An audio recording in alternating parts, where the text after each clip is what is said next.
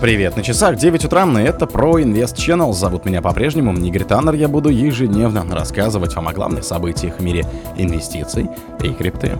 Соло Майнер снова добыл блок биткоина.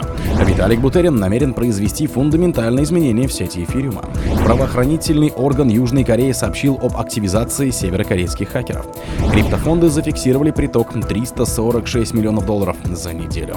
Япония стремится стать локомотивом в сегменте Web3. Эксперты CryptoQuant зафиксировали рост институциональной активности в сети эфира. Спонсор подкаста Глаз Бога. Глаз Бога это самый подробный и удобный бот пробива людей, их соцсетей и автомобилей в Телеграме. greier. Номер 818-588 в блокчейн первой криптовалюты. Об этом сообщил администратор пула Эскипул Гон Каливанс. Майнер такого размера будет решать блок в среднем только раз в 5 лет, написал Каливанс. Согласно bitcoin.com, пользователь получил вознаграждение в размере 6,25 биткоинов, а это 230 тысяч 954 доллара на момент написания. По данным Глазнода, вычислительная мощность сети на тот момент составляла 499,3, сглаженная 7-дневный скользящий средний. А в октябре очередной Solominer включил блок в сеть биткоина при мощности оборудования 11 PRH. А ранее пользователь с хэшрейтом всего 10 добыл первый блок криптовалюты. Напомним, 26 ноября в результате очередного перерасчета сложность майнинга биткоина увеличилась на 5%. Показатель обновил максимум в отметке 67,96. Виталик Бутерин намерен произвести фундаментальные изменения в сети эфириума. На мероприятии Deva Connect в Турции Виталик Бутерин презентовал стратегию, направленную на улучшение механизма размещения ставок в сети эфириума и производительности всего блокчейна. Предложенный план предлагает интеграцию частных мемпулов и функционалом ERS 4337 для эффективного решения проблем, препятствующих развитию сети. По мнению Бутерина, частные мемпулы смогут обеспечить пользователям повышенную конфиденциальность и безопасность, а также позволят скрывать частные криптовалютные транзакции от внимания пользователей публичного мемпула. В свою очередь, функционал ERS-4337 должен упростить использование кошельков с мультиподписью в сети. Другим ключевым аспектом новой концепции Бутерина станет интеграция функционала предварительной компиляции кода. Благодаря предварительной обработке определенных элементов кода эта функциональность может потенциально повысить эффективность развертывания смарт-контрактов в сети эфириума, делая их выполнение более быстрыми и рентабельными, объяснил Виталий Бутерин. Правоохранительный орган Южной Кореи сообщил об активизации северокорейских хакеров. Национальное полицейское управление Южной Кореи выпустило предупреждение о тревожном росте краш крипты, совершаемых северокорейскими хакерами. Специалисты сообщили, что преступники начали прибегать к новым изощренным схемам. В частности, мошенники часто выдавали себя за правительственных чиновников и известных журналистов. В 2023 году, в период с марта по октябрь, жертвами преступников стали более полторы тысячи розничных инвесторов. В это число вошли и 57 госчиновников Южной Кореи. Кибермошенники использовали разнообразные тактики рассылка фишинговых писем, прямая кража конфиденциальных данных, попытка выдать себя за известных личностей. Одной из основных целей хакеров были криптовалютные счета пользователей.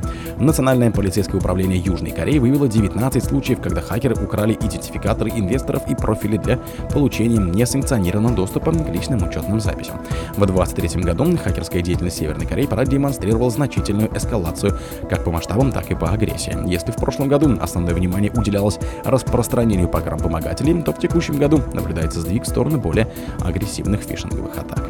Криптофонды зафиксировали приток 346 миллионов долларов за неделю. Приток в криптовалютные и инвестиционные продукты с 18 по 24 ноября составил 346 миллионов долларов, крупнейший показатель за последние 9 недель. Об этом говорится в отчете CoinShares. Этот рост, вызванный ожиданием запуска спотовой DeFi в США, является крупнейшим со времен бычьего рынка в конце 2021 Сочетание роста цен и притоков капитала привело к увеличению общей суммы активов под управлением до 45,3 миллиарда долларов, заметили аналитики.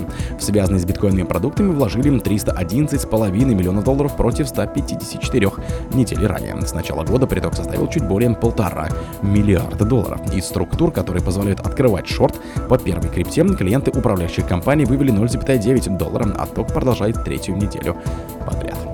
Япония стремится стать локомотивом в сегменте Web3. Многие страны активно изучают индустрию блокчейна и криптовалют. Примечательно, что пока в мире нет единого регламента, который мог бы эффективно регулировать данные сегменты.